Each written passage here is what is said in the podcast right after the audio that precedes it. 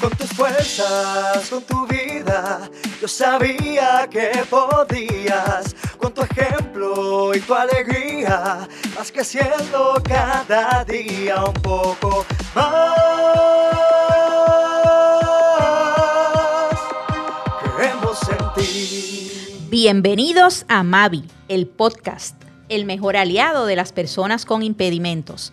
Mi nombre es Mildred Gómez directora asociada de Mavi y madre de un joven con discapacidad. Este será un espacio que promueve la igualdad e inclusión de las personas con impedimentos para lograr un mundo donde sean autodeterminados, valorados e incluidos en todos los escenarios de la vida y así lograr una sociedad sin barreras. Así que si deseas informarte, aprender, empoderarte y superarte, Quédate con nosotros. Saludos a todos los que sintonizan a este Mavi el podcast. Estamos en nuestro podcast número 9 que se titula ADA y Transportación Accesible.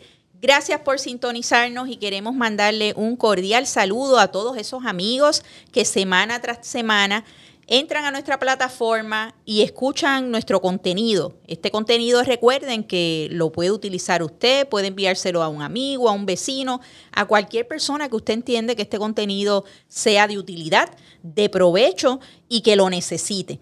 Y a pesar de que estamos en esta primera temporada hablando de la leyada, la leyada aplica a Estados Unidos, en este caso a Puerto Rico, como parte de Estados Unidos también, tenemos amigos que nos sintonizan en nuestro podcast de otros lugares. Tenemos amigos de Colombia, de Chile, de España y de México, a, a los cuales le enviamos un cordial saludo reconociendo que la leyada no cubre en esos lugares, pero que el contenido que nosotros traemos, ese contenido sabemos que va a ser de mucha utilidad y los ejemplos y nuestros, nuestros invitados saben que tienen experiencias de vida que pueden enriquecer y puede ser de ánimo y de entusiasmo para todas esas personas.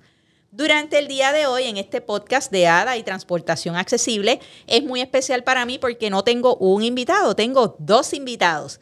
Tengo a Neliber Correa. Neliber, gracias por estar nuevamente en este espacio. Gracias, Mildred, nuevamente por invitarme. Y tenemos otro invitado que es la primera vez que está con nosotros, a José Hernández. José, gracias por estar con nosotros en Mavi el podcast. A ustedes por la invitación, un placer y un privilegio estar eh, compartiendo. Qué bueno, qué bueno. Ciertamente la transportación, cuando hablamos de transportación y hablamos de transportación accesible, es un tema que retumba, que se escucha y es necesario para todos. Si no tenemos transportación, no tenemos acceso a lugares. En el caso de las personas con discapacidad, si no tenemos transportación accesible, no podemos llegar a muchos lugares. En Puerto Rico, para los que nos sintonizan de fuera de, Puerto Rico, tenemos eh, una costumbre de que la mayor parte de la gente utiliza sus carros, tienen vehículos particulares. No tenemos en todos los lugares un sistema de transportación eh, colectivo efectivo, aunque sí tenemos sistemas de transporte en Puerto Rico de manera colectiva, pero son bien diversos. Puerto Rico tiene una topografía bien diversa. Tenemos las costas, todos nos conocen por nuestras playas, pero también tenemos montañas. Y muchos de los servicios no necesariamente se da cerca de los lugares o de las casas o las viviendas o las comunidades de las personas con discapacidad. Y es importante mencionar que de todas las cosas que cubre la ADA para garantizar el acceso a servicios a personas con discapacidad, la transportación es uno de ellos. Y hoy queremos hablar brevemente qué está cubierto bajo la ADA en esta área de transportación y eventualmente poder ver de manera clara y precisa lo que pasa a una persona con necesidad de transporte aquí en Puerto Rico. Es importante que señalemos que la misión de la ADA es asegurar la igualdad de oportunidades en la participación activa, la vida independiente, la eh, autosuficiencia económica para las personas con discapacidad. Y el Congreso de los Estados Unidos en un momento dado mencionó que la transportación accesible es la llave que permite que se logre esta misión. Que se logre que igualdad de oportunidades, que se logre que participación activa, que se logre que vida independiente y que se logre la autosuficiencia económica. Muchas veces y constantemente escuchamos personas con discapacidad que no pueden accesar a transportación porque no existe o no pueden accesar a la transportación porque la transportación no es accesible. Y eso queremos hablar en la tarde de hoy y por eso tenemos a Nelly Ver con nosotros para que nos hable en términos generales y podamos tocar algunos temas importantes sobre este particular. Nelly Ver, cuéntanos un poquito, ¿qué cubre la ADA con relación al transporte, a la transportación accesible? Están las personas que ofrecen un transporte privado, pero tenemos por un lado los gobiernos que ofrecen transportación, la transportación pública, y la transportación privada. Son las dos áreas de transportación. Por un lado, usted puede tener su propio vehículo, transportarse por su cuenta, depender del transporte colectivo o por otro lado, puede pagar un transportista privado.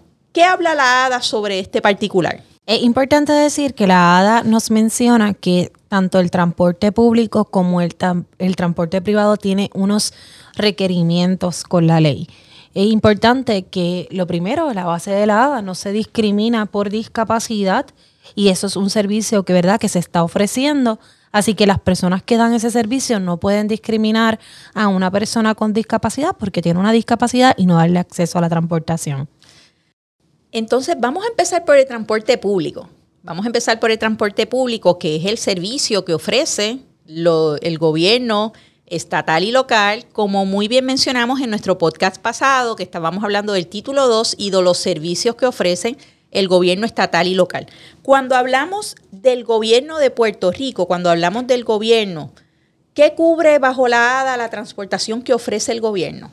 Es importante que la transportación pública, eh, si tiene una ruta fija, pueda tener ese espacio, que sus guaguas tengan las rampas, que sus guaguas sean accesibles, las paradas, las aceras donde van a estar, ¿verdad?, dejando a los pasajeros, eh, las plataformas donde se venden los boletos, todos esos aspectos sean accesibles a nivel de físico, ¿verdad?, para que la persona con discapacidad que utiliza algún equipo de movilidad pueda tener acceso a esa a esa guagua o a esa eh, área en particular.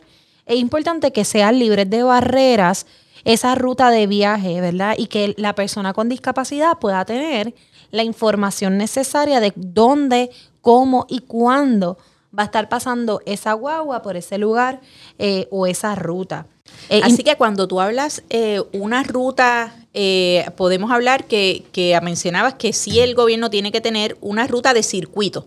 Y eso significa que es una ruta de paradas, unas paradas establecidas, que en este caso este autobús, en el Puerto Rico tenemos tren también, en el área metropolitana, el tren y el autobús tienen una ruta establecida y tiene unas paradas. Y si eso es así, que es una ruta establecida, debe existir el sistema de paratránsito, o en Puerto Rico le llamamos otro nombre, no le llamamos paratránsito. Bueno, nosotros le llamamos, lo, lo sabemos que el servicio es paratránsito, sin embargo, nosotros tenemos el programa y el programa aquí en Puerto Rico, en el área metro, se llama Llame y Viaje, eh, que lo da la Autoridad Metropolitana de Autobuses. Así que vuelve, queremos para que los, eh, los, los amigos que nos escuchan sepan ¿Qué cosas? Neliver está mencionando algunas cosas que deben ser accesibles en todo ese trayectorio, en ese, eh, desde como mencionamos en el podcast anterior, desde que me bajo, desde que llego, ¿qué cosas debe tener accesibles todos, a, todas estas paradas y todos estos lugares donde se ofrece este servicio? ¿Verdad? Todo, volvemos a, lo que mencionábamos la vez pasada, todo el lugar específico, ¿verdad? Donde se ofrece el servicio debe tener una ruta accesible, libre de barreras. Así que esa ruta hacia dentro de la estación debe ser una, una área accesible, libre de barreras.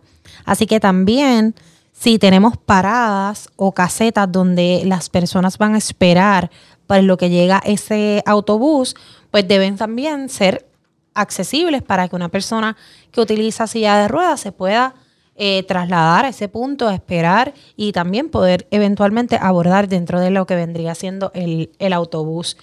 Así que las aceras donde están esas paradas, las puertas, los elevadores que estén, si es un edificio, en el caso del tren urbano que tenemos en Puerto Rico, pues sabemos que tienen que tener entonces espacios donde la persona pueda entrar eh, y puede entonces subir a través de los elevadores disponibles. Eh, la área de tarifa, donde se vende ese boleto de tren o donde se vende ese, ese servicio, debe ser accesible para que la persona pueda accesar a ese servicio. Y si en el lugar, en la estación como tal, hay baños, esos baños también tienen que ser accesibles. Es importante que hablábamos de que no simplemente se trata de tener lugares más anchos o con más rampa, sino que también tengamos disponible el anuncio de ese de esa parada, sobre todo lo vemos en el tren, ¿verdad? Que nos avisa a, nivel verbal dónde estamos con, ¿verdad? Y cuando se eh, espera que llegue entonces el próximo tren, pues eso que se pueda ver dentro de las estaciones. También que tengamos la información en formato accesible para que la persona que va a utilizar, por ejemplo, la guagua, puedan, o, o autobuses, discúlpame, eh, puedan entonces saber, mira, esa guagua va a pasar por aquí y me va a llevar de, de, este punto a este punto y yo más o menos saber qué parada es la que yo voy a necesitar, ¿verdad? Pues si yo tuviera una discapacidad visual, pues poder yo entonces saber que me estoy montando en, necesito la guagua, por ejemplo, metro 1 y que me va a dejar en Miramar, ¿verdad? Y tener esa conciencia de cuál es la parada que me corresponde, eh, etcétera, para que entonces la persona con discapacidad esté orientado en cómo se está dando ese servicio, igual que cualquier otra persona sin discapacidad. Son los amigos que nos escuchan cuando hablamos de la guagua en Puerto Rico, hablamos del autobús. Es que es bien particular para nosotros hablar de la guagua. Así que cuando Nelly Vero yo mencionemos la guagua, amigos, es el autobús. Es lo mismo, es un sinónimo. Es importante sí mencionar eso y Neliber está hablando y me remonto a muchas veces que he ido a la ciudad de Nueva York. Y cuando usted está en el tren en la ciudad de Nueva York, usted sabe que hay boletines, hay anuncios donde dice este es el tren E, llega hasta, por ejemplo, era uno de los trenes que yo tomaba mucho en Nueva York, hasta Land Park, o el 1 te lleva hasta Land Park y de repente surge algo y lo dicen audiblemente y, a veces no se entiende lo que dicen, pero lo dicen también por los micrófonos. Y si de repente hay un cambio en ese tren, porque se fue un tren directo sin parada, lo avisan también y de repente ves en Nueva York la gente saliendo de, de los trenes y es porque la parada que ellos querían no se va a dar porque es un tren que se fue express y sigue hasta la parada final. Es importante entonces mencionar que en Puerto Rico cuando vemos los autobuses en el área metropolitana, Vemos también que dicen los nombres de las paradas o cuál es la ruta de ese autobús. Y es importante, como menciona Nelly Berg, que tanto los anuncios, donde se venden los boletos, que ahora sabemos que no necesariamente hay una persona vendiendo boletos, mucho es digital, son máquinas que usted paga automáticamente allí, que son las cajas de cobro, y todos los aditivos desde baño, er, este, ascensores, todo, todo tiene que ser accesible, pero hay algo también que queríamos mencionar y es cuando esté, esa, ese transportista, ese servidor público dando ese transporte, esa persona que da un transporte público, debe considerar y dar tiempo adicional a esas personas con discapacidad para entrar a la guagua. No es que me paré en la parada, sé que hay alguien con silla de ruedas y lo sigo. Exacto, debe, debe tener conocimiento de cómo funciona la mecánica de eh, la rampa, por ejemplo, que tienen los autobuses, eh, que tenga entonces conocimiento de cómo bajar esa rampa y cómo asegurar esa silla de ruedas para que pueda subir a ese autobús. Así que requieren unos adiestramientos. No solamente esa persona debe tener una licencia para poder conducir eh, ese autobús o ese tren, también la persona debe conocer sobre los equipos que se utilizan en ese vehículo para poder transportar a las personas con discapacidad, así que requiere adiestramiento y esa sensibilidad de saber que a esa persona con discapacidad le toma un poco más de tiempo entrar, así que no es como que me voy ahora en un minuto y me fui. Exacto. Y lo otro es que deben haber eh, eh, asientos designados que estén mirando hacia la parte de al frente eh, para las personas con discapacidad, no necesariamente para el uso de silla de ruedas, ¿verdad? Muchas veces vemos que hay un espacio que tiene unos asientos que son reclinables, eh, pero tiene que haber un espacio designado de asientos mirándose al frente que vayan dirigidos a la población con discapacidad. Y esos asientos reclinables o más grandes, no es que son asientos más caros, no es que son asientos reclinables como tales, que están designados para personas con discapacidad, inclusive tienen el logo en muchas ocasiones. Así que los, los animamos a que si usted no tiene discapacidad, utilice los otros asientos para que deje esos espacios para las personas con discapacidad que puedan entrar a ese autobús. Y es importante también mencionar sobre los animales de servicio. Un transportista puede decirle a una persona, no, no puedes entrar con tu animal de servicio, aplica lo mismo que para ¿verdad? otras áreas. Es importante que se hagan las modificaciones necesarias a las políticas, prácticas y procedimientos para que la persona entre a ese servicio con su animal de servicio. Valga la redundancia. Es importante eso. Vamos a movernos un poquito entonces ahora a los transportistas privados porque estamos hablando de lo que es el paratránsito, lo que es eh, llama y viaje, lo que es el tren urbano, mencionamos un poquito cuando vamos a la ciudad de Nueva York, los trenes y los autobuses allá, pero los transportistas privados están regulados bajo la ADA, también tienen que cumplir con algunos requerimientos. Eh, antes de entrar a los transportistas, quiero ah, enfatizar algo sobre el servicio de paratránsito y el servicio de paratránsito tiene algo bien particular y es que es una ruta alterna, ¿verdad? donde la persona con discapacidad reserva ese servicio y lo recogen en su hogar y lo llevan al punto que, ¿verdad? Que designó dentro de su planificación de viaje y nuevamente lo recogen en ese lugar y lo llevan a su hogar. Y muchas veces lo recogen en la puerta. Exacto.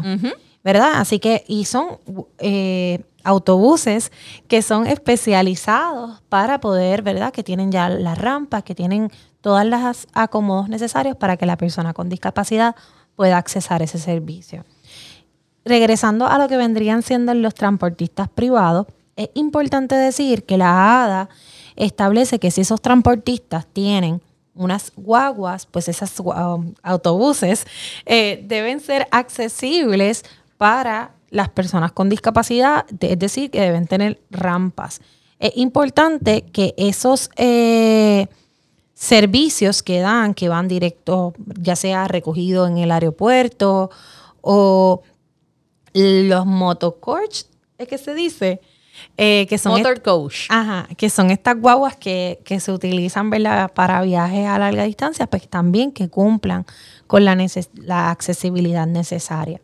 En el caso de los taxistas, no hay una regulación particular cuando hablamos de lo que vendría siendo eh, la ADA, ¿verdad? Sí, se les deja saber que no pueden discriminar por discapacidad y que tienen que, ¿verdad?, asistir a la persona con discapacidad, poder montar su equipo asistivo, ¿verdad? Ya sea en donde esté, ya sea en el baúl o donde vaya designado y que no pueden negarle el acceso o cobrarle una tarifa adicional porque tiene un equipo asistivo, porque tiene un animal de servicio. No obstante, si esa flota de taxis solamente tiene automóviles, ahí, si no hay una accesibilidad donde la persona con discapacidad se pueda montar, la ADA no dice que está violando la ley. Sin embargo, si tiene una, una van, una, una guagua, un autobús en ese caso en particular, sí necesita tener la accesibilidad necesaria a menos que tenga un transporte equivalente.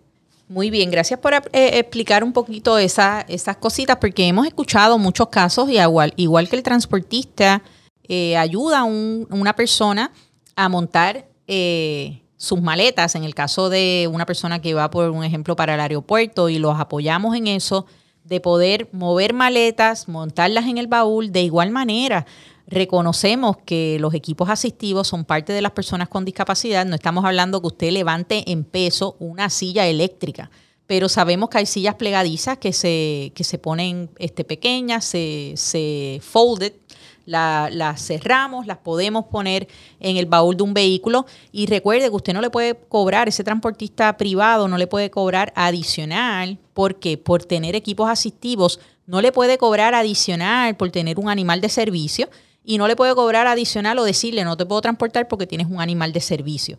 Es bien importante que esos transportistas privados que nos escuchan, escuchen esto para que aumente esa sensibilidad y eventualmente pues no tengan situaciones con personas con discapacidad que ustedes transportan, porque en ese sentido sí la ADA los cobija.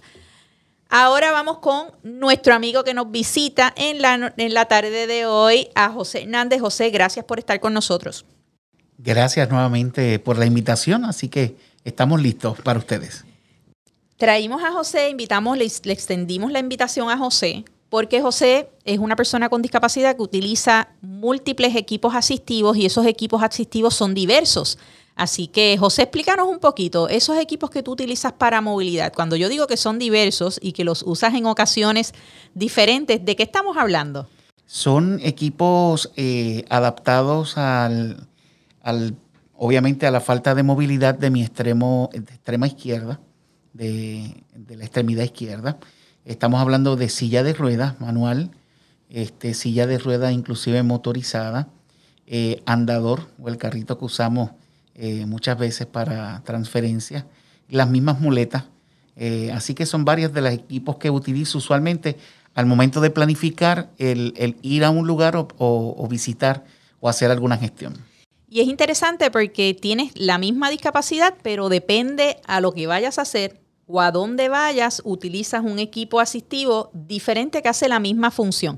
Y pienso yo que va a depender si vas a estar todo el día en esa gestión, si simplemente es una gestión rápida, etcétera. Correcto. Desde ir a una cita médica, ¿cuánto tiempo me tomaría eh, del punto A al punto B ir a la visita médica? El tiempo que se requiere, si la oficina cuenta o no con la accesibilidad para yo poder entonces eh, utilizar mi silla este, de ruedas principalmente. Si es entonces con algún obstáculo que pueda manejar, pues el uso de las transferencias con muletas que se han dado esos casos eh, sí, pues vamos a algún evento este, familiar, recreacional. Igualmente tenemos que pensar este, qué equipo vamos a disponer este, principalmente. Y es interesante porque José eh, es un individuo que guía, tiene su transporte, tiene su vehículo, pero su vehículo no es accesible.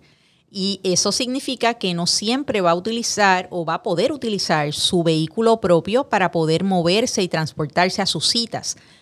Te pregunto, José, ¿has sido usuario de Obviamente tu vehículo propio, e-, eres el dueño de él, pero has sido usuario de transporte público y de transporte privado. ¿Y cómo te ha ido ese qué, qué experiencias tú has tenido en ese tipo de, transporte y cómo lo ves tú en tu vida diaria para lograr una mayor independencia? Excelente pregunta porque cuando nos vemos ya dependiendo del transporte privado o público y tenemos que dejar a un lado nuestro vehículo este, eh, personal, es porque realmente el vehículo no está adaptado para responder a la necesidad que tenemos de poder utilizar el, equipo eh, propiamente. Sin embargo, cuando entonces nos dirigimos eh, al, lo que es la transportación este, pública que nos ofrece el municipio donde residimos, estos pues tienen unas limitaciones de uso y espacio en términos de la distancia o lugares que se recorren no necesariamente a donde yo voy está cubierto por el transportista, eh, por lo tanto a veces el, servicio no, no me es factible. Y si fuese entonces factible y hago la coordinación que se requiere, eh, muchas veces no cuentan con la accesibilidad para el transporte de la silla motorizada o el equipo asistido que tendría que necesitar.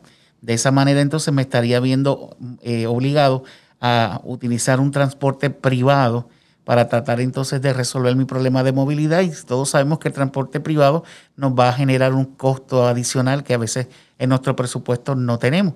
Este, y cuando vamos al transporte privado, pues también nos pasa lo mismo. Tenemos un plan médico que nos puede cubrir inclusive ese transporte, está dentro de los servicios que el plan me provee, pero eh, cuando se hace la coordinación, se solicita el equipo, eh, el vehículo adaptado para que pueda hacer entonces transporte de mi silla motorizada. Y he tenido la experiencia personal de que llega el, transportista y no tiene la rampa disponible o sencillamente no funciona al momento de poder este, transportarme. O sea que, en resumen, hemos tenido diversas experiencias con medios de transportación que no están del todo un 100%. O sea que hay que estar preparados para los imprevistos y, sobre todas las cosas, la experiencia que a veces tenemos de cómo somos tratados en el proceso de resolver y manejarnos como personas con impedimento. Y eso es sumamente importante porque si no tenemos transportación, tú mencionas algunas otras áreas de ir a citas médicas, de las gestiones que tú haces a diario vivir, y si no tienes una transportación eh, accesible, como mencionábamos al principio, la transportación accesible es la llave que permite que la persona con discapacidad logre accesar un montón de servicios que hay en nuestras comunidades. Principalmente eh, nuestra salud se ve deteriorada o afectada si no tenemos la, transportación propia adecuada para yo poder ser entonces eh, llevado a esa cita médica. He tenido experiencias donde por la multiplicidad de situaciones que confrontamos nos desanimamos, nos retraímos inclusive en nuestras propias viviendas esperando un tiempo adicional para tal vez considerar esa cita, lo cual nos trae entonces un deterioro mayor a nuestro estado de salud. Sin mencionar que cuando deseamos entonces compartir en algún lugar de recreación, en algún lugar eh, de distracción, como ir a un restaurante, a la sala del cine y cualquier otro, no tenemos la accesibilidad que usualmente otros tienen porque no existe entonces la transportación adecuada. Y no estamos hablando solo de transportación, hablamos eh, al, al, principio que en Puerto Rico nuestra topografía y cómo estamos, cómo es nuestra isla tropical, el sistema de transportación es difícil y José está trayendo transportación accesible, que sabemos que es un reto mayor. Pero aunque sea un reto, los que nos escuchan, como hemos hablado anteriormente, la transportación es un área que está cubierta bajo la ADA y es importante que si es una, una transportación, es un sistema de circuito de ese municipio, de esa agencia, de ese estado, de ese, el estado de Puerto Rico, como mencionábamos aquí, la isla de Puerto Rico, sí tiene que tener un sistema de transportación alterno, accesible, como es el paratránsito. Porque vemos un ejemplo aquí de, persona, de una persona que necesita esa transportación para muchas cosas, para vivir de manera independiente y cómo nos vemos afectados si nosotros no tenemos esa transportación accesible que de pleno decimos, wow, es tan costosa o es tan difícil accesar a ella que simplemente yo voy a decidir si voy o no voy a una cita médica. Y eso es mucho que decir. El hecho de que usted tenga que decidir si va o no va a una cita médica por el hecho de que no puede llegar a esa cita médica. Interesantemente, nos sentimos también aún más comprometidos cuando luego de ser llevados al lugar eh, que nos corresponde, eh, tenemos que tomar un tramo eh, de acera. Y esta no cuenta entonces con la accesibilidad para nosotros poder entonces disponer de la misma por las barreras arquitectónicas que esto también representa porque mencionabas que sí en el municipio que vives hay un tipo de transportación, pero no llega a todos los lugares. Así que si no llega a todos los lugares, te tienes que bajar de ese transporte e irte con tu silla motorizada por la acera y eso a veces obstaculiza, hay obstáculos, hay barreras arquitectónicas allí. Importante, las personas con discapacidad tienen derecho a vivir una vida plena, en igual de condiciones que las personas que no tienen discapacidad la comida, ir al supermercado, ir a comprar comida, los suministros, las, buscar medicinas, porque las personas con discapacidad, algo, los amigos que nos escuchan, no solamente necesitan salir a comprar medicinas, las personas con discapacidad tienen derecho a salir al cine, a comprar, a hacerse el pelo, a recrearse, tienen derecho a accesar a todos esos recursos que hay en la comunidad, al igual que todos nosotros. Sabemos que durante la pandemia, estamos todavía en procesos de pandemia mientras estamos grabando este podcast, para los amigos que lo quieran escuchar mucho tiempo después confiando que esto termine, pero en los tiempos de pandemia del COVID-19, esto fue un asunto que fue eh, marcado para las personas con discapacidad, porque si no tenían un vehículo propio, mm, dependían de transportación accesible, todos los servicios se cerraron las personas con discapacidad se vieron imposibilizadas de poder accesar a servicios a menos que llamaran para poder, eh, en Puerto Rico esto no era muy común, ahora se ha hecho más común el hecho de pedir la compra por teléfono y que me la llevan a la puerta del hogar, pero el flujo y el boom de personas pidiendo el mismo servicio, pues fue algo y fue un reto mayor. Definitivamente, inclusive cuando se dieron las ordenanzas con relación a lo de la pandemia, este, que nos afectaron tanto el transporte eh, a nivel colectivo de los propios municipios quedaron este, también interrumpidos. Por lo tanto, nuestra población con discapacidad no teníamos el poder llamar y usar uso eh, de vehículo alguno de transporte porque no estaban disponibles para nosotros como usuarios. Y nosotros en el centro de la del noreste, durante este año, hemos estado dándole seguimiento y mirando muy de cerca lo que es el asunto de la accesibilidad, los parques, las playas accesibles. Queríamos preguntarte, José, ¿se le hace fácil a una persona con discapacidad tener transporte accesible para accesar a lugares de manera recreativa? En lo absoluto. Eh, una de las situaciones, yo, nosotros tenemos, por lo menos donde yo vivo, es un área costera. Y las hermosas playas las tiene la localidad donde nosotros estamos, en la región este de, de, donde vivo. Y realmente eh, no, no puedo disfrutar de ni tan siquiera del paisaje que tenemos porque no hay aceras debidamente construidas, no hay vehículos que estén dándonos el transporte adecuado hasta el lugar de la zona este, marítima e inclusive no tenemos la seguridad este, para poder desplazarnos en estas áreas. Y, lamentablemente esto es una de las preocupaciones mayores que tenemos. Sí, y en un podcast pasado hablábamos de el acceso a playas y este tema lo has traído y es bien afín y está atado al acceso a playas. Para yo poder accesar a, o tener el eh, poder tener, disfrutar esa playa accesible, esa ruta accesible, ese beach mat, ese, ese paisaje de la playa, necesito llegar allí. Porque si no tengo un transporte accesible para llegar a la playa, no puedo disfrutar de los disfrutes que, que, requiere que tiene una playa accesible. Inclusive te comparto algunas de las recomendaciones de mis especialistas por el tratamiento médico que tengo de mi incapacidad requieren el uso de estas áreas recreativas, tanto para el aspecto emocional, ¿verdad? psicológico, pero más que más adicional a esto también el aspecto de esa movilidad de fortalecer la extremidad para poder hacer ejercicios acuáticos que son tan necesarios para mi tratamiento, componiendo como ejemplo, pero no puedo disponer de esto porque no tengo la forma de poder llegar a un sitio público como son las playas y poder disponer de esos hermosos recursos. Queremos más acceso, ¿verdad? Y, nuestra, la misión de este podcast es que todas esas personas que nos escuchan, que son transportistas privados, todas esas personas que nos están escuchando, que trabajan en el gobierno local, en el gobierno estatal, en el área de transportación, es importante que reescuchen este podcast que si usted conoce a alguien que trabaja en esa área, envíele el podcast, acceda a través de Spotify y de Anchor a esta plataforma y dile, baja Spotify, baja Anchor y por, favor escucha este podcast. Y es importante que ellos sepan que debemos aumentar. Tenemos una situación de transporte colectivo en Puerto Rico y eso agrava mucho mayor, mucha, mucho más al transporte accesible, reconociendo que no todos los municipios tienen transporte accesible como eh, repasábamos con la compañera Nelly Bern, nuestra invitada en, el primer, en la primera parte de este podcast, es importante señalar que si ese municipio, si ese, esa, ese gobierno no tiene una ruta de circuito,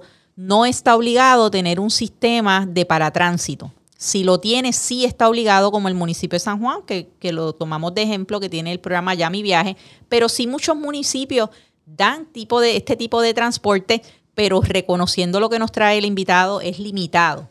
Así que hay que mirar cómo podemos aumentar el transporte, cómo podemos ser un poco más eh, sensibles, pienso que es la palabra apropiada, y ser más inclusivos, porque la palabra inclusión está de moda, hablamos mucho de la, inclusión, pero el transporte accesible es parte de la inclusión. Si no tenemos transporte accesible, si las personas no pueden accesar a ese transporte, no se da la verdadera inclusión porque las personas con discapacidad no van a poder disfrutar ni llegar a los lugares que requieren, como las demás personas. Definitivamente. Y aparte de esto, hemos hablado sobre el acceso para unas citas médicas, acceso recreacional, el tener eh, la disponibilidad de poder llegar hasta el supermercado, eh, hacer las compras, eh, pero también he tenido personas que son, están limitados por movilidad, necesitan una transportación adecuada hasta para ir a sus trabajos, porque se sienten productivos, porque quieren dar lo mejor de sí mismos, pero no tienen el medio de transporte para poder cumplir con algunas horas de trabajo que tanto beneficio ayuda a la economía, y sentirse útil para poder dar en la vida tantas cosas. Así que hasta en ese punto eh, la transportación sigue siendo vital eh, en nuestro país. Y lo hablábamos en nuestros primeros podcasts que hablamos de, lo que era la vida de una persona con discapacidad en el empleo y hablamos del, empleo, de la disponibilidad y cómo la empleabilidad y cómo las personas emplean personas con discapacidad en Puerto Rico. Así que ese es otro aspecto, cómo yo necesito transporte accesible para llegar a mi lugar de trabajo porque soy una persona productiva. No veamos la discapacidad, veamos las habilidades, porque detrás de esa silla de ruedas, detrás de esas muletas, detrás de esos espejuelos, de ese bastón blanco, hay una persona. Hay una persona que tiene mucho que dar, que tiene mucho que aportar y que no miremos las discapacidades, sino miremos a esa persona con las habilidades que tiene y lo que tiene que aportar a nuestra comunidad. José, ¿algo más que quieras añadir? Gracias, gracias por estar con nosotros hoy y poder contar tu historia y tus experiencias con relación a la transportación. Agradecerles a ustedes como siempre esa cordial invitación que nos extienden y sobre todo ese valioso esfuerzo que ustedes realizan a favor de nuestra comunidad y extendiéndoles siempre eh, el abrazo a la distancia a todos nuestros oyentes, porque siempre en la vida podemos lograr grandes hazañas. Excelente. Gracias, José. Y ciertamente si ustedes necesitan más información sobre la ADA, sobre transportación accesible, no duden accesar al Centro de la ADA del Noreste. Mavi es el único afiliado del Centro de la ADA del Noreste en Puerto Rico. Puede buscar su página y puede accesar a través de www.northeastada.org. Pueden llamarnos a Mavi al 787-758-7901 y si usted entiende que este contenido ha sido útil para usted, compártalo, no se quede con él. Si tiene dudas, si tiene preguntas o quiere solicitar algún tema en particular que usted quiere que nosotros toquemos en este Mavi el podcast, puede escribirnos a podcastmavi.gmail.com. Y recuerden que la transportación accesible es la llave que permite que las personas con discapacidad puedan tener oportunidades, participación activa y una vida independiente. Gracias.